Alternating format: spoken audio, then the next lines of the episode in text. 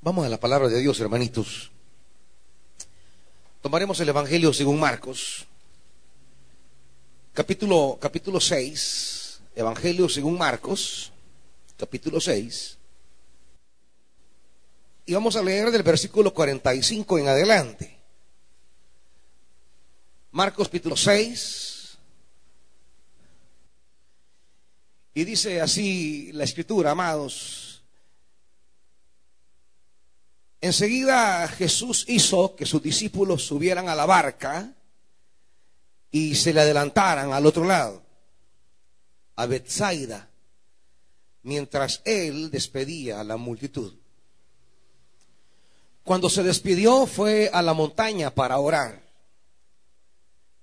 Al anochecer la barca se hallaba en medio del lago y Jesús estaba en tierra solo. En la madrugada vio que los discípulos hacían grandes esfuerzos para remar, pues tenían el viento en contra. Se acercó a ellos caminando sobre el lago e iba a pasarlos de largo. Los discípulos al verlo caminar sobre el agua creyeron que era un fantasma y se pusieron a gritar, llenos de miedo por lo que veían, pero él habló enseguida con ellos y les dijo, cálmense, soy yo, no tengan miedo. Subió entonces a la barca con ellos y el viento se calmó. Estaban sumamente asombrados porque tenían la mente embotada y no habían comprendido lo de los panes. Después de cruzar el lago llegaron a tierra en Genezaret y atracaron ahí. Padre, Quizá nuestra mente esta noche esté embotada y hay cosas que no entendemos. Hay mensajes que tú has tratado de darnos y no los asimilamos. Y cuando no entendemos tu palabra, nos da miedo. Vivimos llenos de sustos y somos incapaces de avanzar y de llegar al otro lado. Por eso estamos aquí. Necesitamos el discernimiento de tu palabra, la iluminación de tu Santo Espíritu para poder descubrir tu presencia en medio nuestro. Padre, háblanos. En el nombre de Jesús.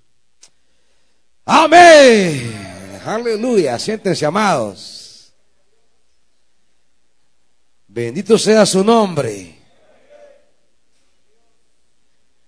Esta noche hay hermanitos como que han agarrado paja con esto el 14 de febrero. Para, para darle al Señor no tiene, para disertar sí va.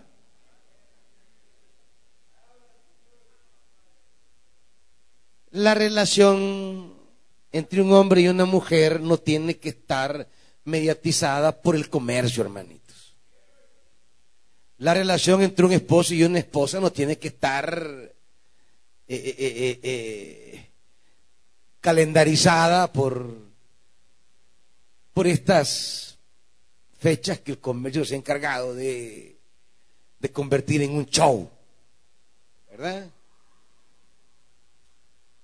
13 de febrero, ahí están como perros y gatos. Pero como llega el 14 así, por acto de magia, reconciliémonos. Por, el, por, por ser el 14, reconciliémonos. Y ya el 15, volvámonos a dar riada otra vez. Y ahí siguen como perros y gatos. Es, eso, hermanito, eso es paja. eso no marca. Usted de cuando pueda, cuando quiera, cuando sea. Usted abrace, bese, tope, caricie. Hablo, hablo, hablo de las parejas formales, va. No estén agarrando paja, bichos. ¿Verdad? Hágalo, hágalo siempre, hermanito. Hágalo, hágalo en, en, en, en la cotidianidad. Vayan a comer cuando tengan ganas. Y, y, pisto, porque a veces hay ganas, pero no hay pisto. Eh, y pégese sus arrimones con libertad cualquier día, hombre. No estén esperando el 14 de febrero, hermanitos. ¿Verdad? Usted topele el primero, el segundo, el tercero, el cuarto, el quinto. ¿Verdad? Eh, esto, esto no está regido por ningún calendario, hermanito. Más este, este, este sistema que de cualquier cosa hace negocio. Eh, de cualquier, de cualquier temática se business. Y ahí andan eh, pensando en el 14, 14. ¿Y 14 qué, pues, hermanito? ¿Saben lo que yo celebro el 14, hermanitos? Lo que yo me gozo el 14, y es una fecha que debería ser importante para Betania, es que hace exactamente 14 años yo bajé de la montaña, hermanitos. Hace 14 años yo bajé de la montaña. Betania lleva 14 años de tener una nueva dinámica espiritual, organizativa, misionera, teológica. Hace 14 años. Betania era un grupito por ahí insignificante de personas que solo encerrados estábamos. No teníamos ninguna relevancia de cara a la misión en el mundo. Y un día jueves nos reuníamos pues unas 12 personas. 15 quizás era lo máximo para, para, para el inventado culto de oración. Y, y, eso era Betania. Y éramos una, una, una sinagoga más bien, porque solo eso hacíamos, reunirnos. Y la palabra sinagoga, eso significa lugar de reunión. Del verbo sinagogue, que es reunirse. Entonces, eso era Betania, una sinagoga. Y nos reuníamos, pero sin ninguna relevancia para las causas del reino de Dios. Y, y, hace, hace 14 años, yo subí, subí un 12 de febrero, un viernes, subí por fin a la montaña después de casi dos años que me estaban invitando. Y yo, no, no, no, no, no, eso no es para mí. Y por fin subí, porque Dios me dijo que subiera. O sea, fue una, una, yo, tuve claro el testimonio de Dios en la Biblia cuando me decía, subí. Y yo luché con Dios. Yo le dije, yo no quiero subir. Y, y, estuve batallando con Dios. Yo le decía a la iglesia, a veces dejaba arreglado ya todo para subir. ¿verdad? Y, y,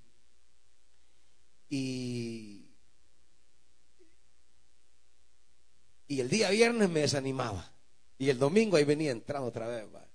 Así hice como cuatro oportunidades que no quería subir. Para mí, subir a un, a un retiro de esos era una cosa penosa, vergonzosa. Era como, eso no era para mí, decía yo, alguien que ya tenía 12 años de estar pastoreando esta iglesia que venía moviéndose en el mundo de la teología, de los seminarios, las universidades. Y para mí eso, eso de subir eh, pues a la montaña era para gente que estaba en condiciones eh, espirituales desastrosas, en crisis personales, en problemas familiares, en esclavitudes a saber de qué cosa, y bueno, pero, pero no para mí, yo me sentía un hombre honorable, un, un pastor, me sentía alguien que no necesitaba de eso. Eso era como entregarse a, al, señorío de, los, de las emociones. Y, para mí eso era, era, era rebajarme. Ese era mi pensamiento, hermanitos.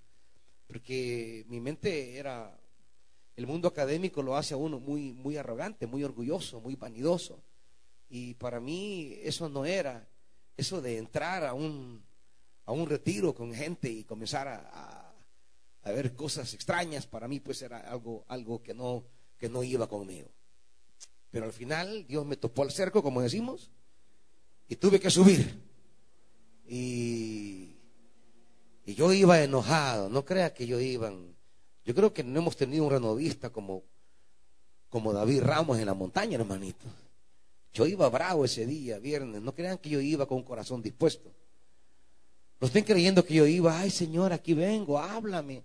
Señor, aquí estoy como tu siervo, soy barro en tus manos. No, yo no quería nada, nada. Yo le decía a Dios, ¿qué hago aquí? Yo iba enojado, bravo, molesto. Nos subieron a los buses y a la par mía iba una persona y yo solo la volví a ver así con una nota de, ay, yo no quiero estar con nadie. Y él, buenas hermano, y yo ni le respondí, hermanitos. Y, y dije, bueno, yo me voy a dormir hasta llegar a la montaña y no le voy a hablar a nadie y ojalá que no les agarre a estos locos de ir cantando. Y fue lo primero que hicieron, hermanito. Ahí íbamos en el, en, el bus cantando. Y más que el guía se me había puesto aquí a la par. Y, y, y, yo vine, hermano, de tan enojado que iba, yo le pegué un codazo al guía que se apartara de ahí. Y yo solo vi que el hermano me volvió a ver y, se fue para ahí y se apartó, ¿entendió? Eh, y, así me fui, hasta que llegué a la montaña y bueno, yo ya tomé una actitud de, analizar lo que ahí se hacía. Me puse más bien a, a, querer entender eh, lo que ahí estaba ocurriendo. Y yo miraba cosas sorprendentes y decía, qué bueno para fulano, qué bueno para mengano, pero realmente para mí decía yo, esto no es. Y ahí estábamos. Pasó el día viernes, pasó el día sábado. Usted que ha subido a su renuevo sabe de qué le estoy hablando. Y yo fresco como una lechuga. Y la hora de los testimonios y, todos los hermanitos servidores, que hable el pastor David Ramos, porque yo había ido a predicar ya esa iglesia que, que, que fui, la iglesia del Tai. Que hable el pastor David Ramos, que hable. Y, y pues sí, yo no quería hablar, ¿y qué iba a decir? Nada.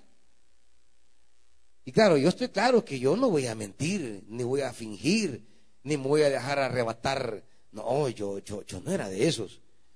Entonces, que pase, que pase, y por fin, pues sí, que se pare, que diga algo, y, que ha recibido. Y yo me paré y les dije, bueno, hermanitos, yo no he recibido nada, así que Dios les bendiga. Eso fue todo. No había nada que decir. Porque yo no iba a fingir, ni a dar paja, ni a dejarme arrebatar, ni a dejarme llevar. No, eso no va conmigo. Eh, mi, mi, honestidad intelectual no me permite ningún tipo de fingimiento espiritual o religioso o un arrebato fingido. No, no, no, para nada, para nada. Eh, las cosas de Dios deben de ser genuinas no falsificadas, no imitadas. Esto no debe ser en modo alguno algo de emociones, tiene que ser una auténtica experiencia de Dios. Solo así es genuina, es valedera, es fructífera y, se va a saber, eh, se va a saber sobreponer a todo.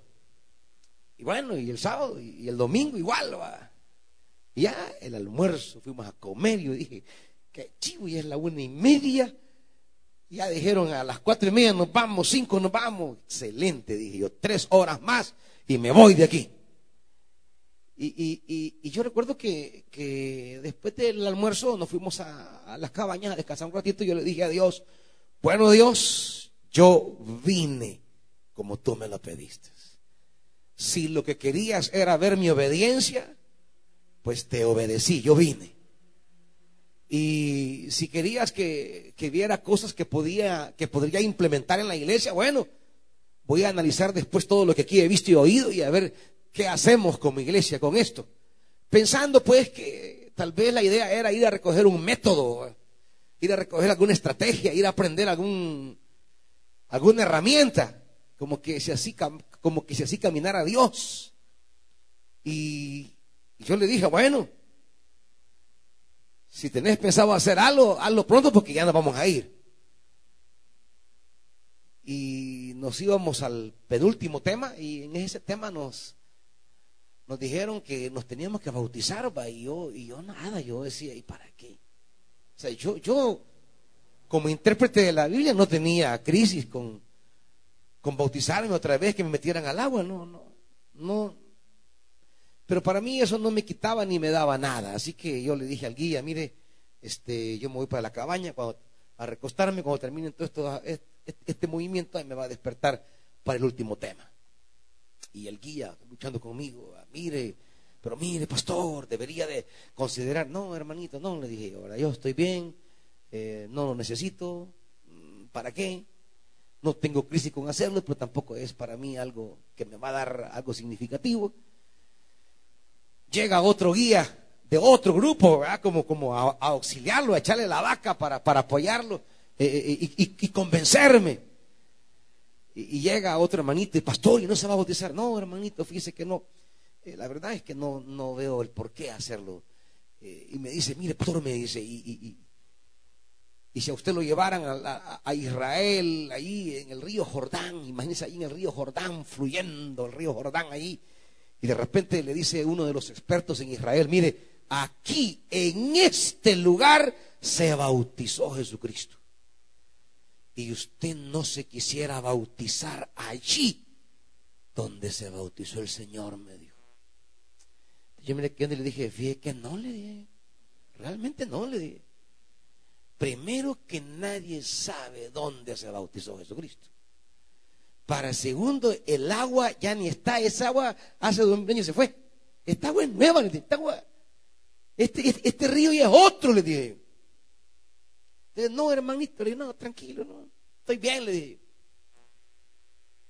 Y en eso viene, viene a mi mente el pasaje de Naamán, cuando está peleando con los, con, con los siervos eh, mi Señor, métase. ¿Y qué pierde, pues? Métase. Y, y, cuando, cuando el Espíritu me pone esa palabra, eh, yo sabía que era Dios que me decía, metete, metete. Y yo decía, ¿y, para qué me voy a meter? Y le dije, Señor, mira, Señor, le dije, eh, no sé para qué querés que me meta, pero me voy a meter porque sé que me has puesto esa palabra, porque Dios a mí siempre me agarra con la palabra, con la escritura me agarra siempre. Entonces, eh, no le dije nada a ellos, sí, ni no, no, nada. Yo dije, hay que me vean cuando voy para abajo en, calzoneta, en calzoneta, dije yo. Eh, porque uno, uno, uno de verdad se vuelve muy arrogante, hermanitos, eh, en el mundo académico. El asunto es cuando ya me estaba poniendo la calzoneta, gracias a Dios, fue después que me la había puesto y no antes más. En ese momento se da, se da a mi vida lo que cambió mi ministerio. En ese momento yo tuve, así como dice la Biblia en Ezequiel, la mano del Señor vino sobre mí. Yo tuve un éxtasis así, una experiencia, una experiencia de Dios, que como dice Pablo, no es ni por hombres ni de hombres, una experiencia genuinamente de Dios, no una cosa de iglesia, no una cosa de, del renuevo, del encuentro, no de un líder, no, no, no, no. Dios y yo solos. Y ahí en ese momento yo entré en éxtasis, entré en un arrebato de Dios, eso, eso que habla. Yo cuando leo Ezequiel, yo lo entiendo tan bien, porque no se puede explicar lo que ocurre, pero uno sabe que está delante de Dios. Uno sabe que está delante del Señor. Y ahí estaba yo delante del Señor. Él rodeado de su gloria yo vi imágenes preciosísimas, imágenes sin tener una definición humana que uno pudiera decir, eh, eh, eh, por eso la Biblia dice se parece a o semejante a, porque no hay figuras humanas que logren precisar o describir exactamente lo que uno mira. Pero uno oye, uno oye. Y yo oí al Señor andar conmigo. Y Dios me habló. Y dentro de las cosas que Dios me dijo de entradita, cuando comenzamos a hablar y yo le dije, sí Señor, porque soy tu siervo. Y él me dice, no, me dijo, vos no sos mi siervo. Claro, en ese momento yo me quedé aturdido. ¿Cómo no soy tu siervo? No, me dijo, mi siervo hace lo que yo digo. Y vos no haces lo que yo digo, me dice. Vos haces lo que quiere la iglesia. Vos haces lo que quiere la junta de la iglesia. Vos sos un empleado de la iglesia. Sos un funcionario del templo. Vos trabajás para la iglesia. No sos mi siervo. Ey, a mí eso, hermanitos, a mí me desbarató el corazón. A mí es como que me han quitado el valor más grande de mi vida. Es como que me han despojado de lo más valioso que Dios me esté diciendo cara a cara que no soy su siervo con aquella contundencia que mi corazón se quebrantó. Yo comencé a llorar esa noche, esa tarde, como niño, a gritar con un dolor en mi corazón. O sea, yo no podía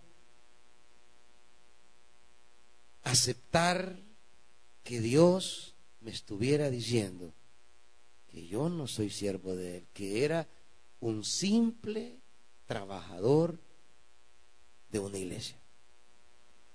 Entonces, eso, eso me desbarató. Y claro, él me decía, ¿te acordás cuando eras mi siervo? Me dijo.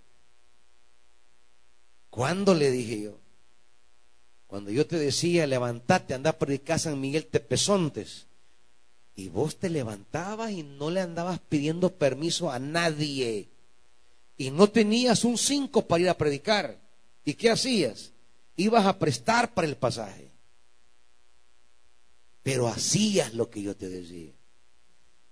Te decía, anda ahora para allá y te ibas para allá. Allí eras mi siervo. Hacías lo que yo quería, decías lo que yo decía iba donde yo ordenaba. Y me recordó eso de mi adolescencia, cuando yo le servía por ser siervo. Bueno, eran gritos de dolor que yo daba, tanto que los guías escucharon y llegaron, bueno, me vieron ahí tirado en, la cabaña, y como estaba en Cacerolita entendieron que a bautizarme iba, así que me han llevado chiñá, y me dice, eh, como entre seis, porque yo pesaba 240 libras, hermanitos. Usaba talla 44. ¿Me entienden? Y, imagínense esa gente ir cargándome en las gradas, porque fue en Chalatenango. Y me han metido, me han sacado y me han vuelto a tirar a la cabaña ahí. Hay que ver qué hacía. Y yo hablando con Dios, con el Señor. Por fin reconocí que me había apartado. Reconocí que en un punto había perdido la brújula. Reconocí delante de él que sí, en verdad, ya, ya no era siervo. Era un empleado. Era un funcionario de la religión.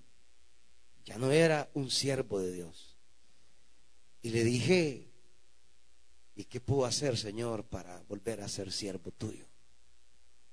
Y él me dijo, ¿de verdad lo querés hacer? Sí, le dije.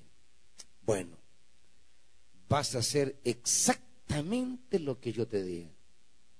Y él comenzó a darme, miren, una agenda para Betania, así en concreto. Yo tengo todavía las libretitas que nos dieron. Yo iba escribiendo todo lo que Dios me decía. Todo lo que Dios me decía. Bueno, el asunto es que la primera cosa que me dijo, eso era, eso iba a ser crítico para Betania. Porque esta iglesia era otra, hermanito. Esta iglesia era, de las cuadradas, de las recontra megas cuadradas, hermanito. Sí, para los que no saben, Betania en este noviembre pasado cumplió 60 años de existir. 60 años. Imagínense. Cuando yo vine, vine a celebrar, recuerdo yo, el año, el aniversario 33. Ese fue el primer aniversario que yo celebré aquí. El 33. Y yo cuando el Señor me dijo, lo primero, Yo le dije, no, Señor, le dije, la iglesia no va a querer esto. Bueno, me dijo, ¿vas a ir o mando a otro? Yo le dije, no, Señor, yo voy a ir. Solo te pido, Señor, que me des poder. Porque si tú me das poder, yo podré obedecerte. Si no, mi debilidad se apoderará de mí. Yo ya sabía la crisis que venía, yo ya sabía todos los problemas que iban a venir y yo sabía que me podían echar de la iglesia por semejantes cosas. Pero saben, fue maravilloso, el Señor me revistió de una autoridad, de un poder, de una palabra, de un denuedo. Yo bajé y era otro, hermanitos. Ya no era ese pastor temeroso como estos discípulos, llenos de miedo, que ante lo inexplicable se ponen a gritar. Imagínense un día llegó un muchacho a pedir asesoría espiritual y, yo estaba con él en la, en la, oficina y en eso yo abriendo una cabeta así. Y cuando levantó la cara para ver al muchacho, hey, el hombre se había transformado. Se había transformado en una cara, se había deformado y una voz. Y comenzó a hablarme cuando yo vi eso, me dio una pálida, hermanito. Que yo he saltado, no sé ni cómo he saltado de mi escritorio, salí corriendo de mi oficina y gritando, pidiendo ayuda, imagínense. Ese era el pastor. Ese era el académico. No podía entender ciertas situaciones en el mundo espiritual, ni cómo reaccionar, ni cómo actuar. Porque, porque no, no, no tenía eso que me hacía falta, una autoridad yo bajé, me paré en este lugar y le dije a la iglesia, bueno hermanito, desde ahora le dije, les quedan dos caminos. O me siguen o me echan. Pero Dios me ha mandado con unas tareas y las vamos a hacer. Yo sé que Muchos de aquí se van a enojar, pero de las manos de ustedes me puede librar la mano de Dios.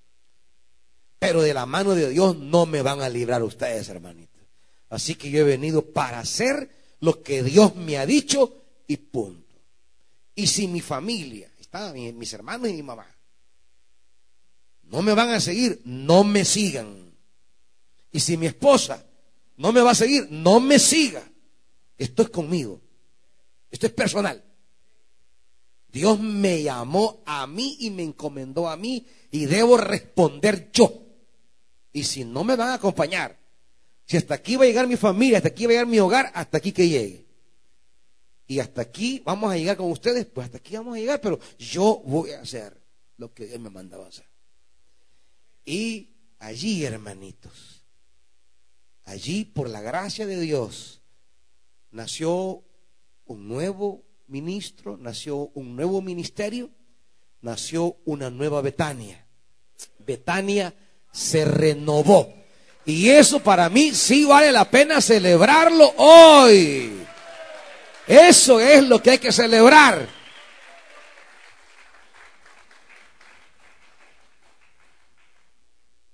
Todos ustedes están aquí porque Dios tuvo misericordia renovando nuestra vida y nuestro ministerio y llamándolos a ustedes por la santa palabra, hermanitos. Y por eso salimos, predicamos por doquier y, y, estamos entregados en alma, cuerpo, porque, porque Dios nos salió al paso y nos encomendó una tarea. Y eso, y eso fue eso, un 14 de febrero. Y hoy cumplimos 14 de febrero del 2005. Y hoy cumplimos 14 años de venir en este bregar, hermanitos. Y seguiremos hasta que Cristo venga. ¿Me entienden? Por eso, si el Señor eh, nos dio la victoria frente al Sanedrín hace 14 años, pues sé que Él nos sigue dando la victoria frente a cualquier adversario, por los años que quedan, hermanitos. Así que por eso a mí esto de que hablen, critiquen, juzguen a mí ya no me hace. Mire, yo pasé dos años, dos años terribles, hermanitos. Dos años, pero dijeron de mí lo que quisieron, hicieron lo que quisieron. Pero Dios, Él, no yo, Él, ha hecho todo desde ese día hasta hoy. Lo único que yo he hecho es hacer lo que Él dice. Hacer lo que Él dice. Y, por eso hacer lo que Él dice a veces sigue enojando gente, pero ¿qué voy a hacer? ¿Verdad? No, no, no he sido enviado a sacarle una sonrisa, hermanito. He sido enviado a veces a sacarle una bravura. Pero así es esto. Así que 14 años. Eso celebro yo, hermanitos. Y eso debe celebrar Betania. Amén. Aleluya. Vamos a la palabra entonces, amados hermanos. Este es un episodio del Evangelio.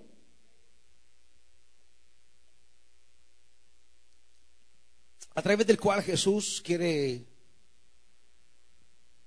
seguir, digamos, revelando a los discípulos su persona, su poder, su grandeza, y que los discípulos vayan, diríamos, asimilando con quién caminan, a quién han decidido seguir, porque, porque a veces nos unimos a la iglesia, pero, pero, pero no nos dejamos impresionar por Dios.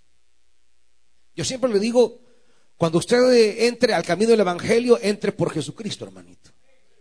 Porque si entra por Jesucristo, su vida va a, seguir queriendo crecer en el conocimiento de Él, aprender de Él, amarle a Él y servirle a Él.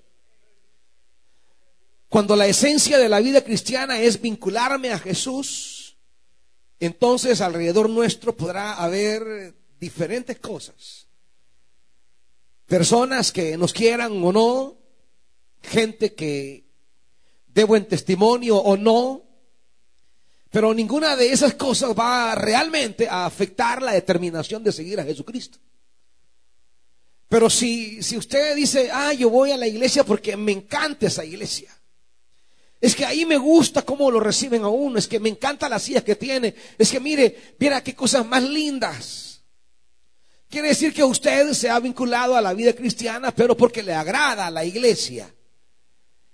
Y, un día le puede ser desagradable también. Así como hoy le fue agradable, el día de mañana le va a ser desagradable. Porque siempre habrá personas en la vida de la iglesia que nos hagan pasar desagradables momentos. Siempre. O sea, ténganlo claro, aquí y en cualquier iglesia.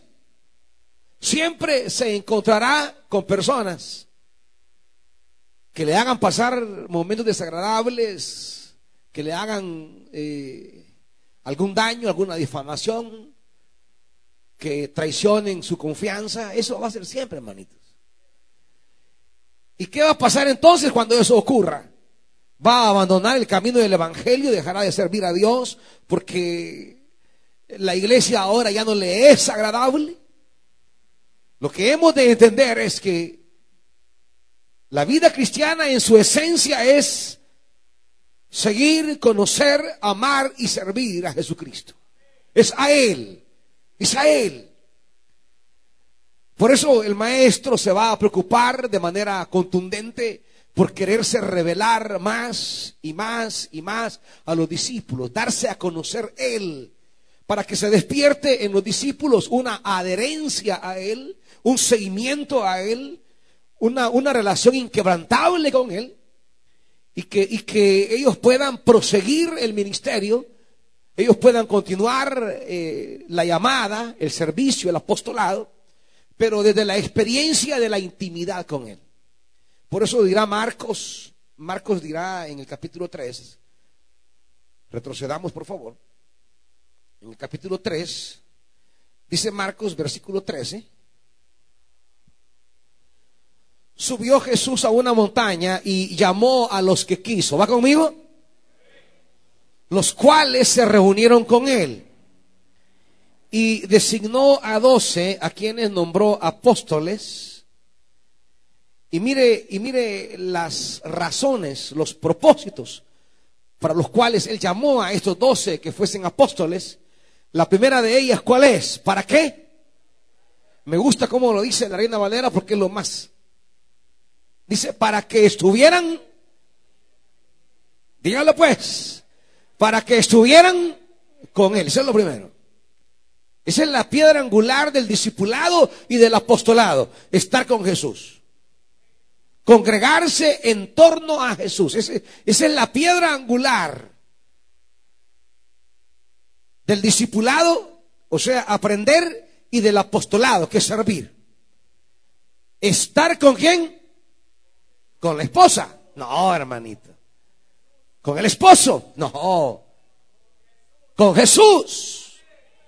No con la noviecita. No con el noviecito. No con la amiguita. Ay, es que yo voy a la iglesia porque ahí tengo mis amigas. Ay, y, esa es la razón para, para estar en la iglesia. Es que, es que ahí, ahí, tengo mis conocidos, es que, es que ahí va toda mi familia. O sea que cuando ya no tenga amigas, sino que tenga enemigos, ya no va a ir ahí ya no va a servir. No son las relaciones interpersonales con el resto de las personas, sino con la persona fundamental que es Jesús, para que estuvieran con Él. La relación fresca, renovada, permanente con Jesús es la piedra angular de la excelencia en la vida cristiana. Es con Él, es con Él, es con Él.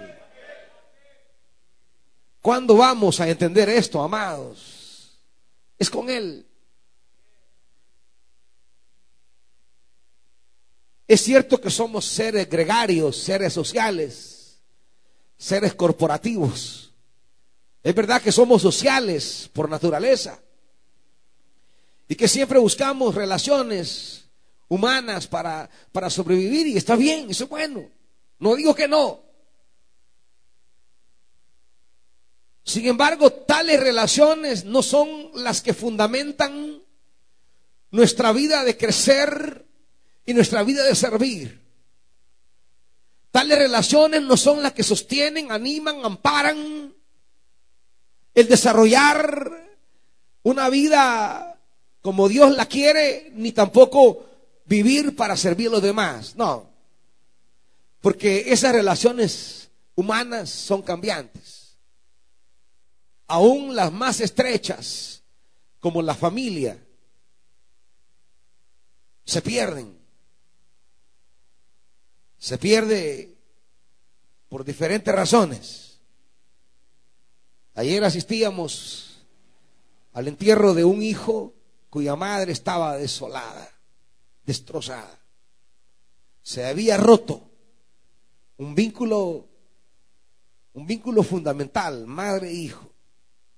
Se había roto esa lógica que debería de prevalecer que los hijos entierren a los padres, pero cuando los padres entierran a los hijos, pues el peso es mayor, la crisis es mayor. Se pierden los vínculos más estrechos, se pierden.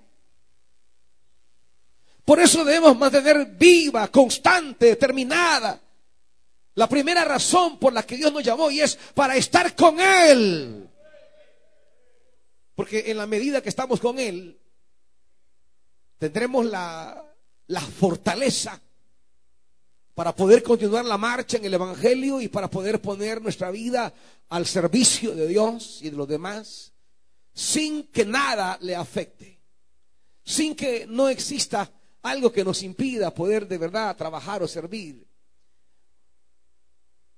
Cuando Cristo es el núcleo de su vida, habrá gente que le haga a usted un daño, pero usted seguirá sirviéndoles por vocación, no, no, no, no por amiguismo.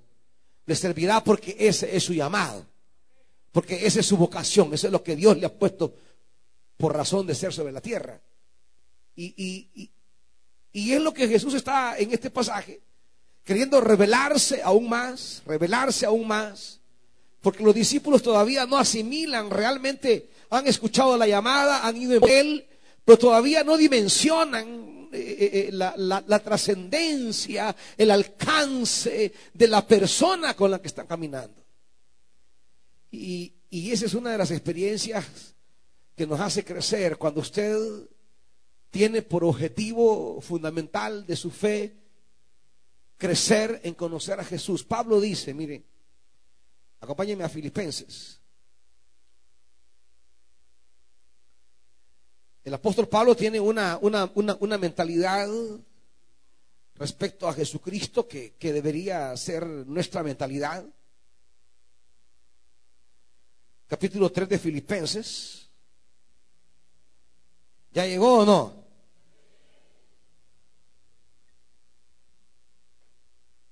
Y dice versículo 7, sin embargo, todo aquello que para mí era ganancia, dice Pablo, ahora lo considero pérdida por causa de Cristo. Es más, oiga esto, dice, es más, todo lo considero pérdida por razón del incomparable valor de conocer a Cristo Jesús, mi Señor. Por Él lo he perdido todo y lo tengo por... Dan ganas de traducirlo en, en, salvadoreño, va. Lo tengo, lo tengo todo por estiércol, dice el apóstol, a fin de ganar a Cristo y encontrarme unido a Él. Pablo dice, yo tengo una, una clavazón, una fijación, dice Pablo. Y la clavazón mía es conocer a Cristo cada día más. Conocer a Cristo cada día más, cada día más, cada día más.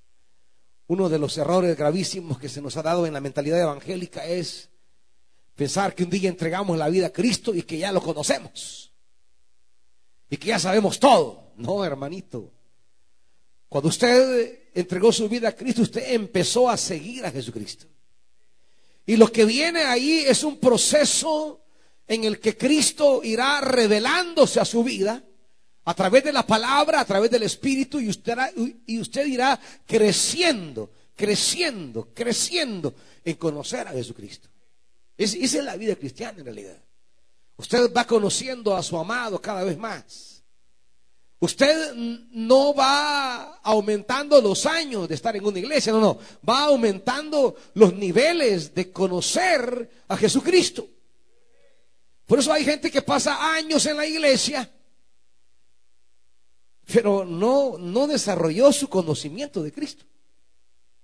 Es una antigüedad de la iglesia. Es parte del inventario de la iglesia.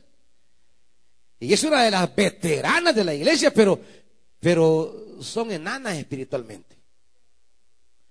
Su, su conocimiento de Dios es tan pobre. Su conocimiento de Jesús es tan reducido. Porque no entendieron que la vida cristiana es una dinámica creciente de ir aprendiendo más de Él él se va revelando cada vez más a mi vida y yo voy comprendiéndole cada vez más, voy conociéndole cada vez más. Él se va destapando, se va revelando, Él va eh, eh, mostrándose cada vez más en su gloria, su propósito, su sabiduría, su llamado a mi vida. Él me va mostrando cada vez más nuevos niveles de conocerle, de amarle, de seguirle, de obedecerle, de entregarse en el ministerio. Esa es la dinámica de la vida cristiana. El problema es que mucha gente entra a la iglesia, pero deja de conocerle. Se queda con un conocimiento eh, eh, eh, muy ABC. Por eso dice el, el autor de los Hebreos, vea, el autor a los Ebrios.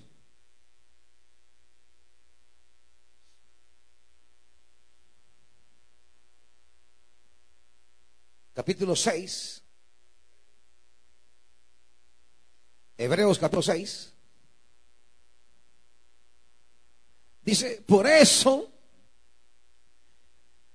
dejando a un lado que las enseñanzas elementales acerca de Cristo, avancemos hacia la madurez. Fíjese bien esto. Dejando a un lado, dice el autor. Por eso él aclara en el 5.11, en el 5.11, sobre este tema, tenemos mucho que decir. Aunque es difícil, o sea, fíjese lo que el autor está diciendo. Hay, hay, hay dinamismos de comprensión espiritual que requieren cierto desarrollo de nuestra capacidad y que Dios nos los quiere ir mostrando, nos lo quiere ir enseñando, nos lo quiere ir revelando. Pero a veces, como dice aquí, pero esto resulta difícil explicarlo, no porque el asunto sea difícil, sino porque porque a ustedes lo que les entra por un oído, les sale por el otro, le hablan, díganle a su hermanito, hermanito, hey, eso es con vos, decirle. Dígaselo, sin pena. Porque a vos lo que yo te digo por un oído te sale por el otro. Imagínate lo que Dios te dice, igual pasa. Dios te habla hoy y ya en dos horas no sabes de cuál fue el tema, el mensaje. ¿De qué predicó el pastor? ¿En qué versículo predicó? O sea que usted le entra por un oído y le sale por el otro. No atesora, no guarda, no acumula, no logró desarrollar su proceso de aprendizaje. Usted va a la iglesia, pero realmente la palabra no penetra en usted, usted no se apropia de la palabra, no atesora la palabra, no come la palabra, no mastica la palabra, no se nutre de la palabra, sino que la deja pasar. Por eso en el pasaje que estamos estudiando de, Marcos, Jesús va a hacer como que va de largo. Está, ahí, está, ahí está la, la, la, barca y él va, lo ve, pero se hace como... Tienen que llamarlo a ellos. Tienen que gritarlo. Tienen que clamarle y decirle que les ayude. No tienen que dejar pasar a Jesús. Él va caminando y se va a revelar, pero ellos tienen que anhelarlo, ellos tienen que buscarlo, tienen que desearlo. Me decía una hermanita, a mí me gusta ver esa gente que está leyendo la palabra. Hoy que entré me decía, pastor, Dios me ha puesto a estudiar sobre Nabucodonosor, creo que me dijo, ¿eh? sobre Nabucodonosor. Qué bueno algo le quiere enseñar Dios a través de esos pasajes.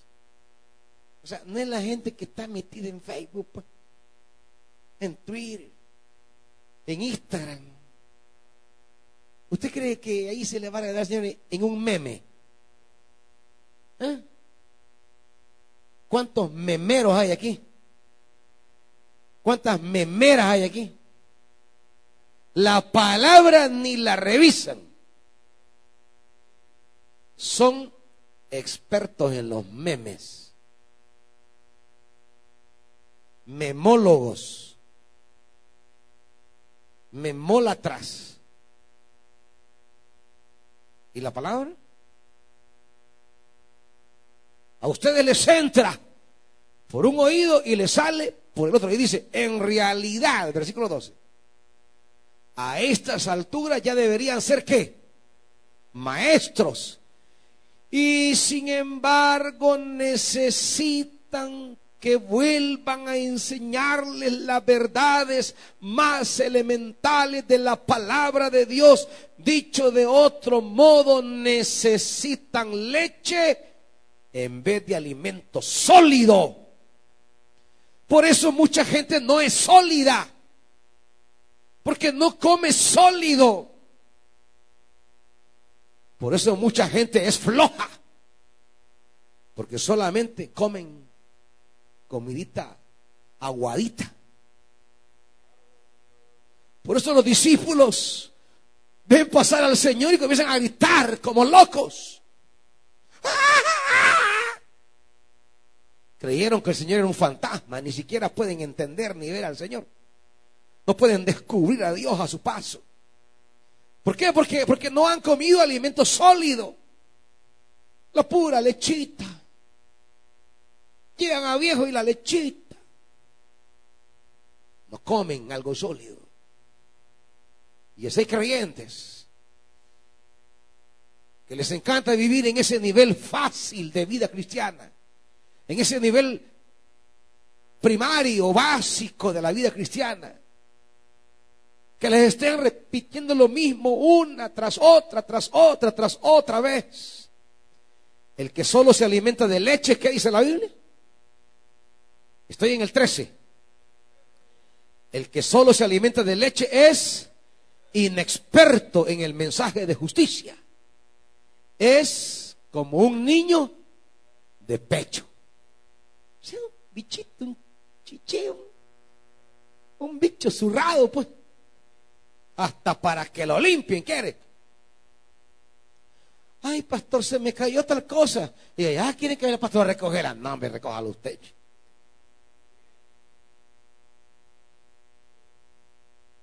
Sí que están comiendo y aquí comienzan a babear, y aquí quieren que el pastor llegue, ay hermanita, se le, permítame.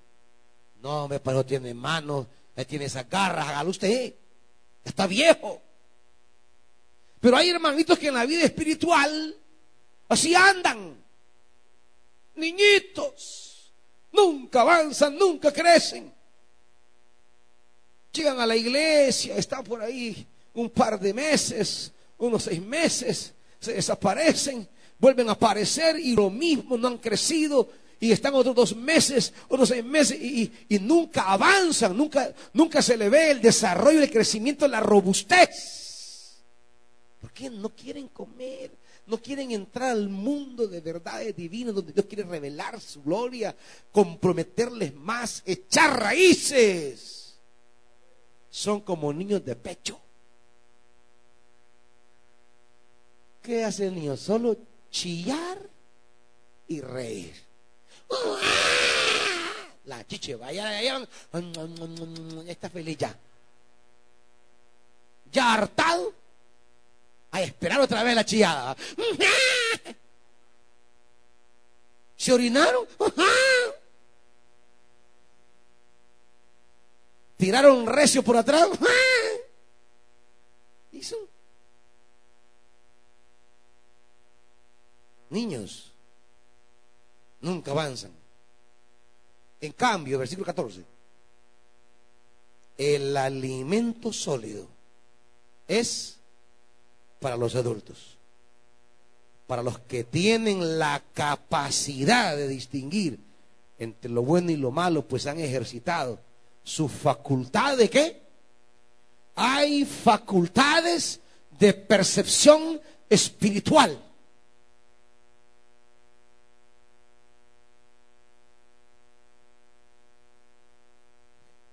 Este, hace unos días un amigo agarraba crisis por una palabra que yo ponía ahí en, el Facebook.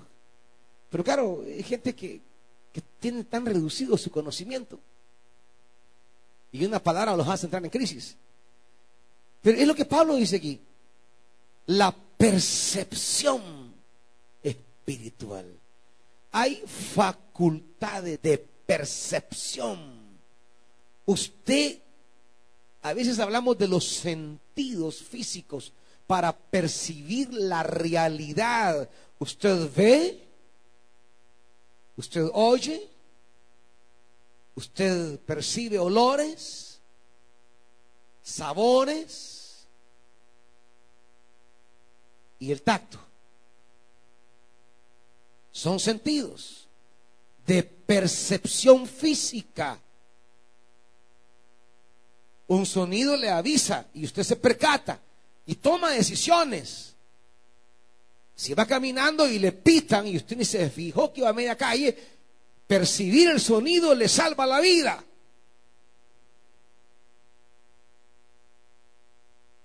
Percibir un olor, los sentidos, nuestras facultades de percepción física, pues tenemos, tenemos sentidos de percepción espiritual que no desarrollamos. Dios se mueve y no lo vemos. Dios nos habla y no lo oímos. Dios se manifiesta y no lo percibimos. Y eso dice él aquí. El maduro ejercita su facultad de percepción espiritual. Eso es lo que tenemos aquí en Marcos, donde los discípulos, dice versículo 32, volvamos a Marcos 6, por favor. ¿Qué dice de los discípulos? 6.52. Marcos 6.52, hermanitos. ¿Qué dice los discípulos? Tenían la mente embotada y no habían comprendido. Jesús se les revela de una y de otra y de otra y de otra manera y no habían entendido. ¿Cuántos vienen delante de Dios a pedirle que se manifieste y Dios se manifiesta pero no lo ven? ¿Cuántos vienen a pedir a Dios y Dios responde pero no, no ven la respuesta? No porque Dios no responde, sino porque tienen la mente embotada. Sus sentidos de percepción espiritual no están atinados. Dios sí les habla, hermanitos, para cuantos crean que Dios no les responde para cuantos crean que Dios no les escucha, para cuantos crean que Dios no se manifiesta, para cuantos creen que Dios no pone su mano sobre ustedes. Lo que pasa que su sentido espiritual del tacto está malo. Dios pone su mano y usted no lo siente. Usted sabe que la gente que ha perdido el sentido del tacto puede tocar una plancha caliente y no, y no va a causarle ningún dolor. Ha perdido esa sensación del dolor, sus terminaciones nerviosas no están funcionando. Puede tocar esa plancha de ropa y ponerle la mano y tenerla ahí un buen tiempo hasta dañársela, hasta, hasta perderla y no lo va a sentir. ¿Cuántos hemos perdido el sentido del tacto espiritual? Dios me toca y yo no siento ya. Esa facultad de percepción se ha ido. ¿Cuántos Dios me habla y, no escuchamos, hermanito? Gente que hay que decirle tres, cuatro cosas, cuatro veces lo mismo. Porque, ¿qué dijiste? Son algo sorbete, Y, que es que no oigo. Es que no oigo. ¿Cuántas cosas podemos echar a perder por no haber escuchado bien? El oír nos previene, nos informa. No es que Dios no te habla, hermano. No es que Dios no te habla, hermana. Es que Dios sí habla, el Dios de la Biblia siempre habla, no es mudo, siempre nos está hablando, siempre. Pero, pero, estamos sordos, hemos perdido la facultad del oír espiritual, estamos embotados.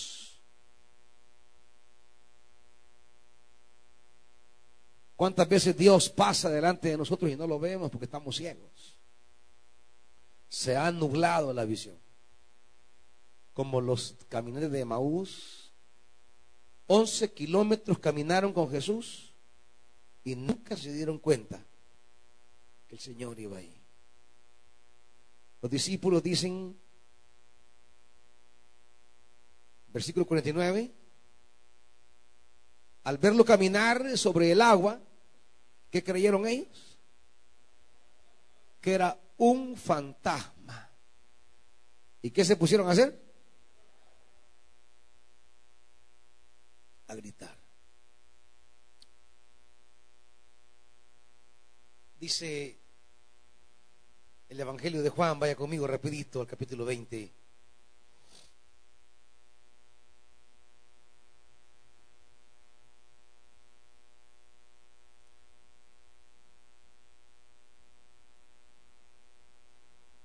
¿Va conmigo rápido?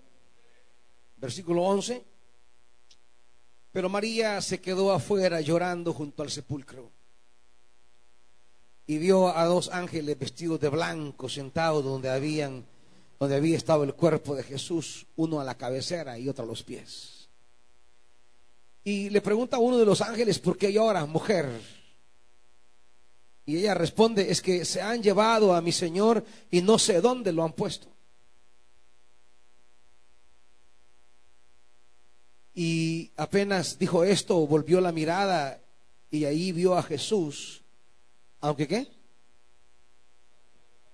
aunque no sabía que era él. ¿Cuántas veces vemos a Jesús y no sabemos que era él? ¿Cuántas veces nos sentamos a la par de Jesús y nunca nos dimos cuenta? ¿Cuántas veces tuvimos la oportunidad de hacer algo por Jesús y no nos dimos cuenta. En cuántas personas, en cuántas situaciones Jesús se hizo presente y usted no se dio cuenta. Y está llorando, está buscándole y viene al templo, Señor. Muéstrame. Como María Magdalena está llorando y mi Señor, y mi Señor, y mi Señor. Y ahí está el Señor. Pero el sentido de la facultad de percepción espiritual lo hemos perdido. Dice, dice que ella pensando que se trataba de quién? Del que cuidaba el huerto, imagínense. María buscando a su amado, su amado enfrente y ella no lo conoció. Ella no lo conoció. ¿Cuántas veces dejamos pasar a Jesús? Por eso dice, dice Marcos, volvamos al pasaje.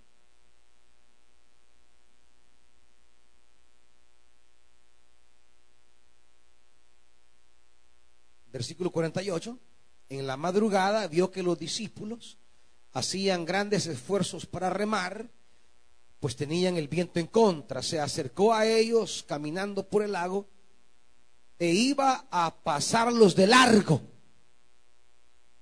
Y ellos al ver comenzaron a gritar. ¿Cuántas veces Jesús pasa de largo? Porque ni siquiera de miedo gritamos. ¿Cuántas veces el Señor pasa a la par nuestra? ¿En cuántas personas Jesús me ha visitado? Y yo ni cuenta me di. ¿En cuántas palabras Él me habló y yo no lo escuché?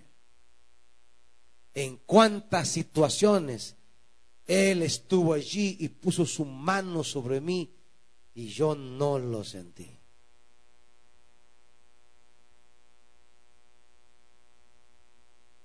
En cuántos momentos se sentó conmigo a comer y yo no comprendí.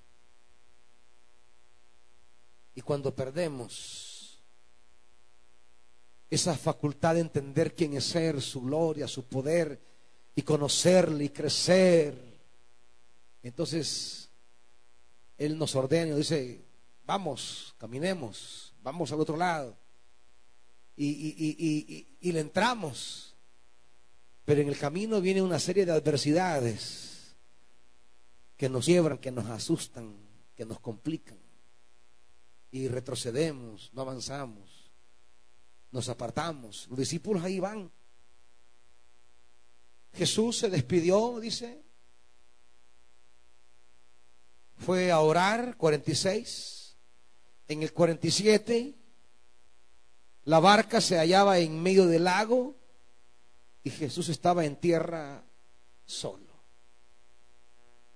Jesús les dijo, adelántense. Váyanse para el otro lado. Y ellos tomaron camino. Dieron el paso, se subieron a la barca, comenzaron a navegar. Jesús se quedó sin transporte, se quedó él solo. Jesús no tiene crisis de eso. No es aquello de que, ay, voy a dejar de orar porque se va la barca y me van a dejar. No. El que desarrolla sus facultades de percepción espiritual sabe que Dios siempre tiene una salida. Por eso Jesús fue a la montaña a orar. Porque en la oración es donde desarrollamos esas percepciones espirituales, esas facultades, en mi comunión con Dios, en mi relación con Dios, en mi experiencia espiritual con Dios, cristiano que no busca a Dios, que no clama, que no ora, que no pide, que no suplica, que no se comunica con Dios, nunca desarrolla las facultades de percepción espiritual. Y hay un contraste entre Jesús buscando a su Padre en oración y los discípulos subiendo a la barca hacia el otro lado. Jesús no tiene, no tiene en qué irse para el otro lado. Pero no le preocupa. No dejará de hacer lo que el Padre le, ha puesto a hacer por no perder el ray, ¿no? Si la barca me deja y me quedo solo, no importa. Mi Padre me hará caminar sobre las aguas. Si no tengo un mecanismo humano, no importa. Mi Padre siempre me llevará al otro lado. El que se mete con Dios, el que se mete a conocer, a crecer en el conocimiento de Jesús, no se asusta, no se desespera, descansa porque sabe que su Dios todo lo puede hacer. Nada hay imposible para Él. Nada. Nada, iglesia. Mítase con Él. Conózcalo. Y va a descubrir que su Dios es maravilloso. Que cuando en términos humanos nada se puede hacer, Dios siempre inventa una manera de hacer las cosas porque nada hay imposible para Él desde ayer hasta hoy y hasta la eternidad. Aleluya. Pero hay que conocerlo, hay que meterse con Él. Mire, hay gente que viene temprano a la iglesia, se siente en estas sillas y en lugar de doblar rodilla y decir, voy a encomendarme a mi Dios, voy a orar, voy a pedirle, a ver el chat se ponen. A revisar sus redes se ponen. En lugar de decir, me ha permitido venir temprano el Señor, quiero, quiero meterme con Él, voy a orar, voy a pedirle misericordia, voy a pedir que abra mis sentidos espirituales, porque yo ya estoy algo sordito, algo choquito. Yo, yo, yo ya no siento mucho su presencia. Yo ya no entiendo su voluntad. Estoy así un poco tatarata en la vida por eso. Pero en lugar de poner el corazón delante de Dios, se ponen a estar chateando, Y así como, hermanito. Y así, y así como va a crecer. ¿Y así para dónde va, pues? El que se mete con Dios, ve que la barca se va, que se quedó solo, no hay problema. Al Dios que yo conozco, con el cual me meto, Él, si no hay, se lo inventa. Si no existe, lo crea para mí. Y aquellos que van en la barca, van con el medio de transporte, hay viento en contra, hacen grandes esfuerzos para remar y no avanzan. Pero hay un momento, y aquí digo, versículo 51. Entonces subió Jesús a la barca con ellos y el viento se calmó. 53 y luego cruzaron el lago, llegaron a Genezaret y atracaron allí.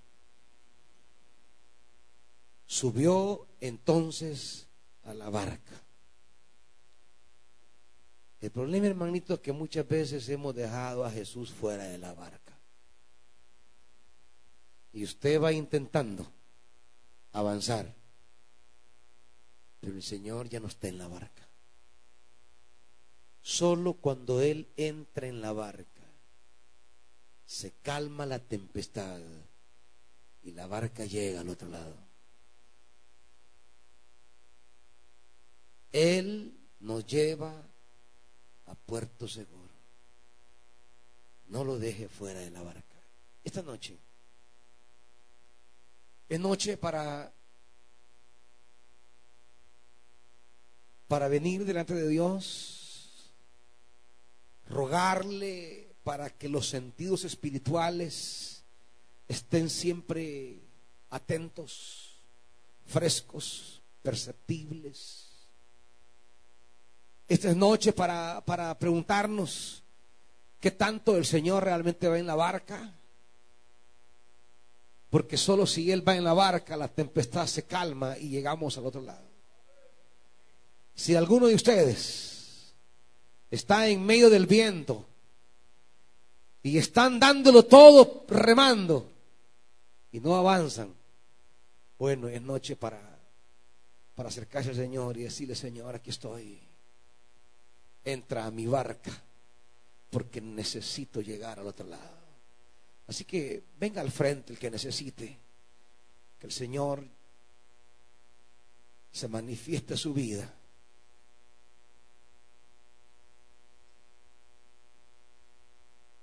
Venga y dígale al Señor. A veces solo gritamos, a veces solo reclamamos. A veces solo murmuramos de la vida. A veces solo nos quejamos. Pero nunca le decimos, sube a mi barca. Los discípulos gritaban, estaban desesperados. Y gritaban por aquí, por allá y, y todos, pero, pero, pero nunca le dijeron, súbete a la barca. Fue la gracia que entró a la barca. Y en ese momento la tempestad, los vientos cesaron.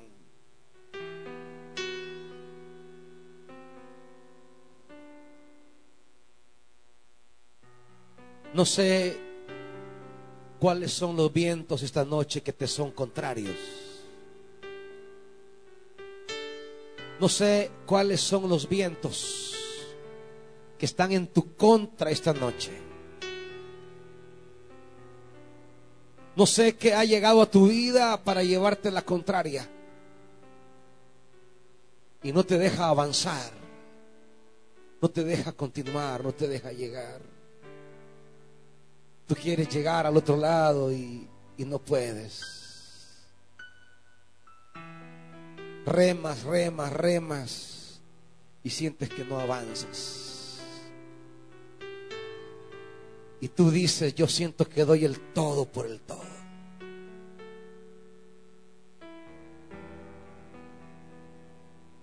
Yo siento que doy con todas mis fuerzas. Pero siento que ya no tengo más fuerzas. Avanzas un metro y llega el viento contrario y te hace retroceder tres metros. Y en lugar de acercarte a tus objetivos, te vas alejando.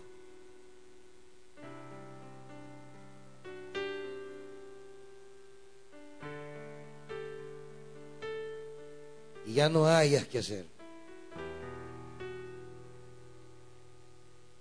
Ya no hayas a dónde ir. Lo maravilloso de esto es que Jesús, que te ama, nunca nos deja, nunca nos abandona, siempre se hace presente delante de nosotros.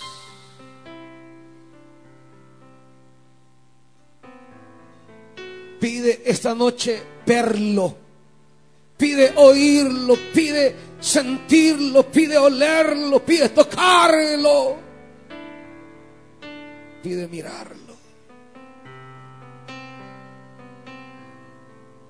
Dile, sube a mi barca, Jesús. Sube a mi barca. Padre, mira a tu siervo, Dios.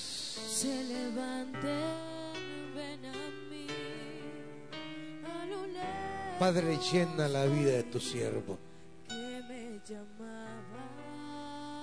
Que el viento contrario cese esta noche. Y que su barca siga victoriosamente. Oh Espíritu Santo. Llena Dios ahora de tu gloria.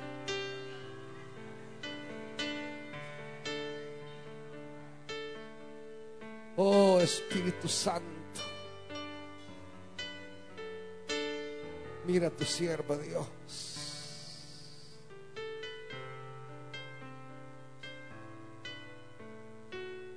Tú creíste, no quedarás a medio camino. No quedarás a medio camino. Este viento no te detendrá.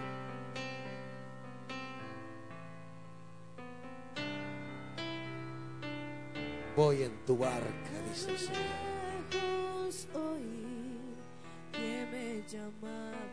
Vamos, sigamos. Aunque ruge el mar y las olas se levantan. Llena, Espíritu Santo. ven a mí. Llena. A lo lejos oí Padre, en el nombre de Jesús,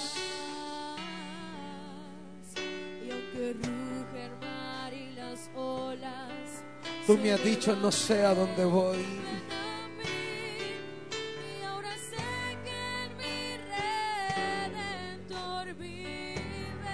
Tú me has dicho, no puedo más.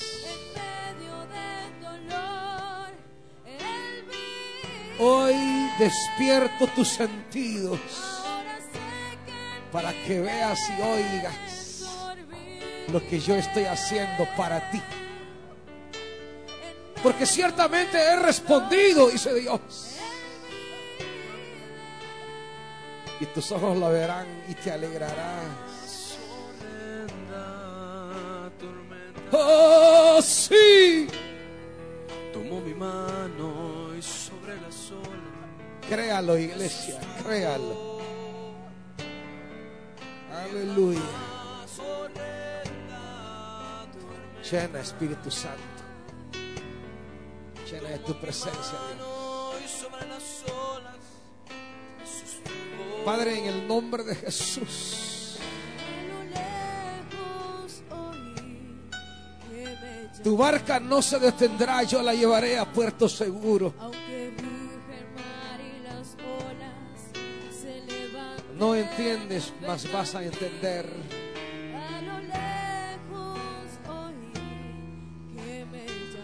Tú sientes que la barca se detiene, no temas.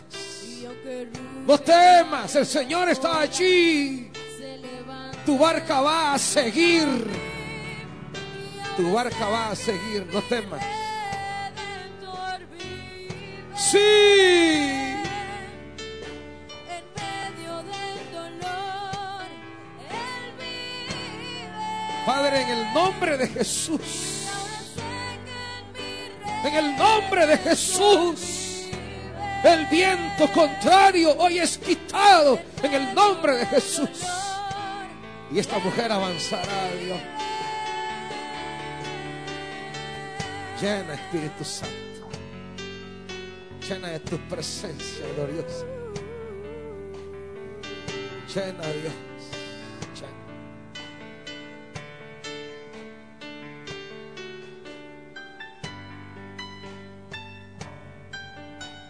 sientes que te has quedado a medio camino.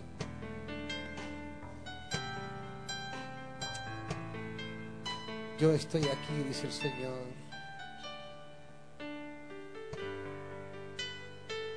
Tú caminas conmigo y los que caminan conmigo jamás se quedarán a medio camino. Vas a llegar porque yo voy ahí. No vas a llegar por padre, por madre. Llegarás por mi mano, dice el Señor. Espíritu Santo, haz ver a esta mujer lo que estás preparando para ella. Llena, Espíritu Santo. Padre, en el nombre de Jesús, visita esta mujer, Dios, y muéstrale las cosas que estás haciendo para ella. No estás sola.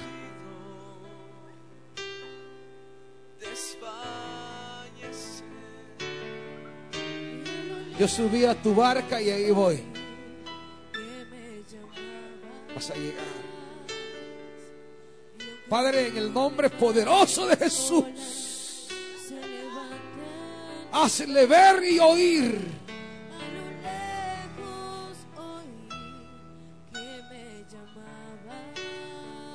no te lo quitarán, porque yo lo he dado, dice Dios. No perderán, porque mi mano lo hará. Descansa en mi fidelidad, porque yo te haré ver cosas grandes y maravillosas. Llena, Espíritu Santo. Oh, llena, Dios. Oh, llena, Espíritu Dios. Sí. No te inquietes a causa de los malos, porque yo levantaré tu cabeza. He aquí yo cubro tu descendencia.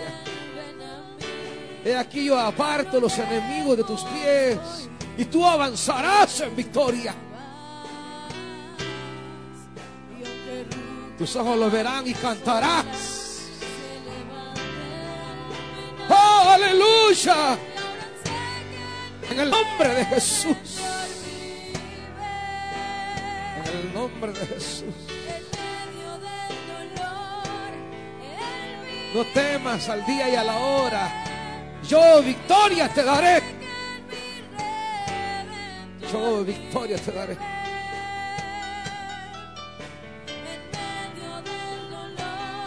Aleluya. En el nombre de Jesús.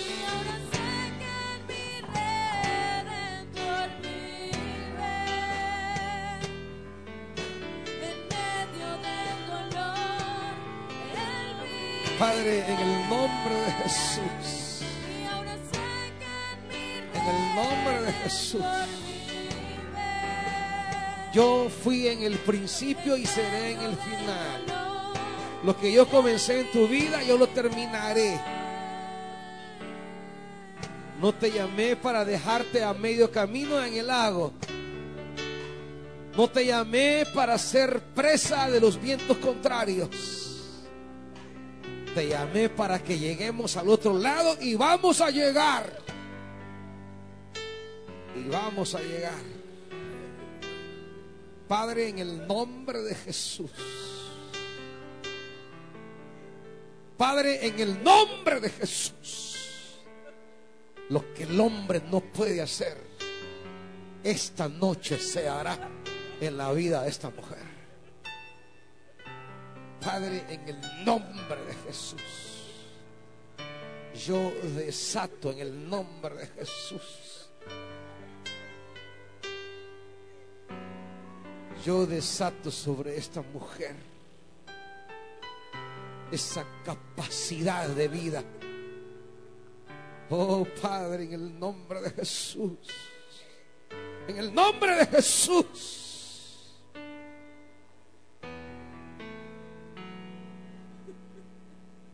llegarás, llegará, dice el Señor, Padre, en el nombre de Jesús. Oh Dios,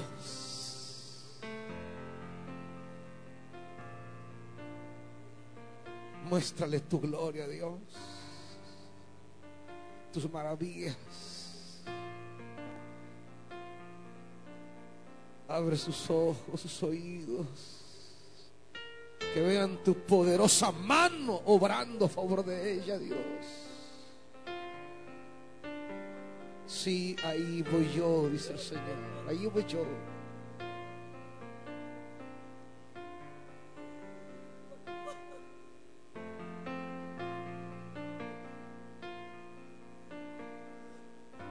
No se angustie ni tenga miedo. Allí voy yo, dice el Señor.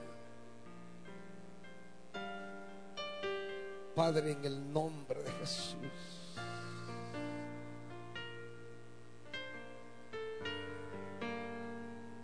Padre, en el nombre de Jesús.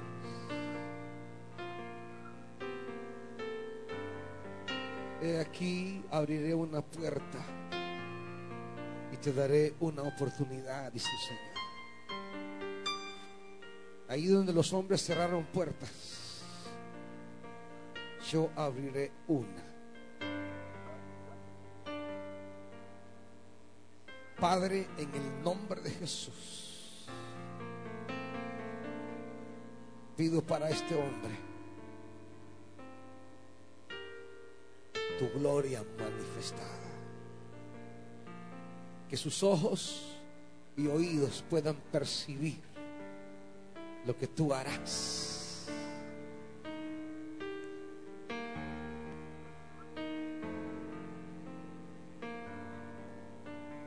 Han querido ver derrotado, pero no será para siempre.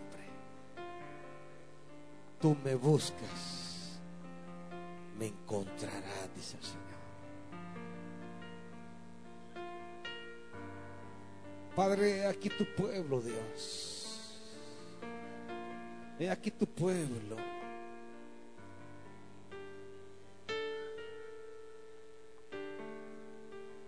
Vuelve tu mirada hacia Él. Pon tu mano allí, Dios.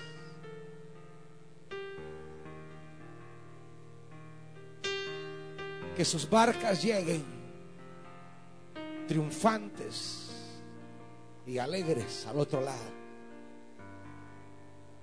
Y que vean tu buena mano, Dios. Que vean tu buena mano haciendo señales, prodigios y milagros y dándoles victoria a Dios. Es que yo soy el Dios que si no tienes una barca para cruzar el lago, no te preocupes, te haré caminar sobre él. Aleluya.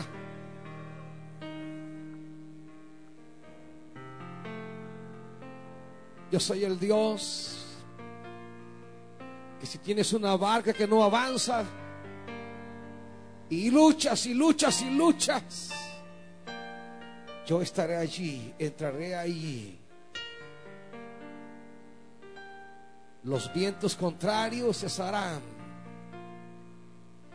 y tú avanzarás.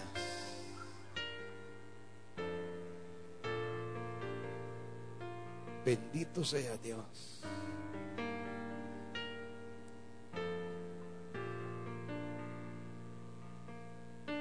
Llévate a Jesús esta noche, iglesia, a tu casa. Llegarás a puerto seguro. Su mano está posada sobre tu vida. Dice la Biblia, muchas son las dificultades, los problemas del justo. Pero de todos ellos los libra el Señor. Esta noche el Señor ha declarado su palabra. No tengan miedo, le dijo a sus discípulos.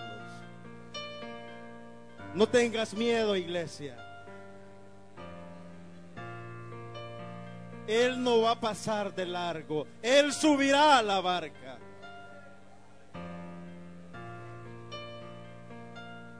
Solo pídele esta noche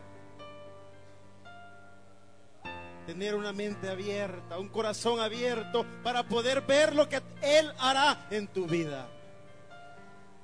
A esos vientos contrarios, dile, yo tengo un Señor poderoso. Él va a quebrar, va a desatar. Porque su mano poderosa se va a posar sobre tu vida. Él está pasando aquí, iglesia. Él está liberando, sanando. Vamos, dile, iglesia, pasa, sube a mi barca, porque siento que mi barca se hunde. Vamos, díselo. Yo necesito, Señor. que necesito. Añele, iglesia, y díselo. Yo necesito Si no estás conmigo, que subas a la barca. Yo quiero llegar a puerto seguro. Ya no quiero más vientos contrarios, díselo. Y Él lo hará, iglesia. Él lo hará.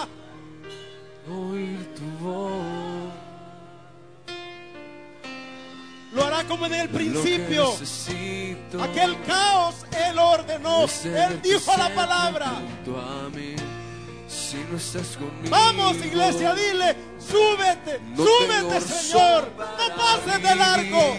Si no estás conmigo, Él está aquí. Siempre buscaré oír tu voz. Su mano de poder se posará sobre tu vida.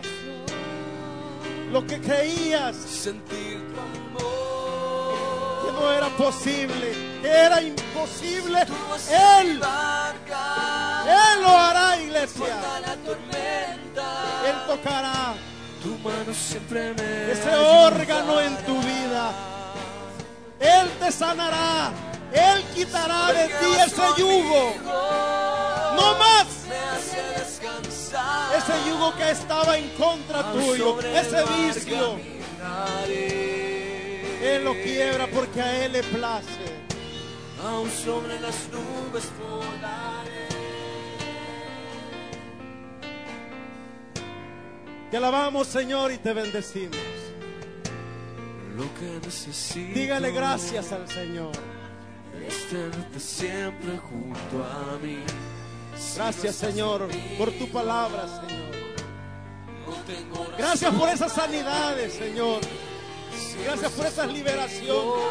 Gracias por tu espíritu. Gracias por sacar de nuestras vidas el temor. Para no ver fantasmas donde no hay.